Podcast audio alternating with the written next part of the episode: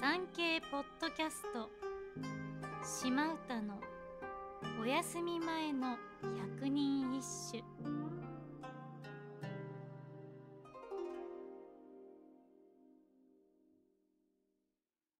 第83番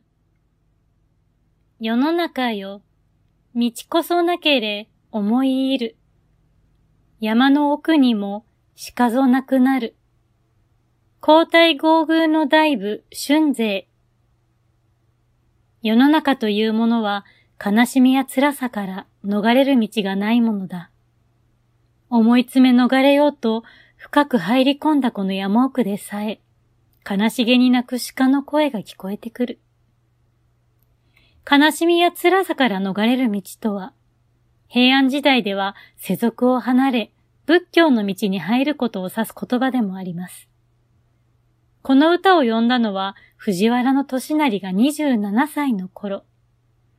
今では若手バリッバリな年齢ですが、平安時代では中年に差し掛かり人生を見つめ直す時期だったようで、同じ年頃の友人たちが次々と出家していったそう。その姿を見ていたであろう利成も思うところがあったのかもしれませんね。利成は平安時代を代表する歌人で、第82番の道院法師が夢枕に立ったでおなじみの潜在和歌集の選者。彼自身、格式高く、情緒豊かで深みのある歌が高く評価されており、指導者としても多くの優秀な歌人を育てました。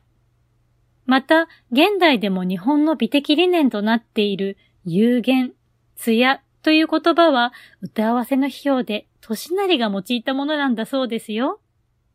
日本人のルーツ、ここにありですね。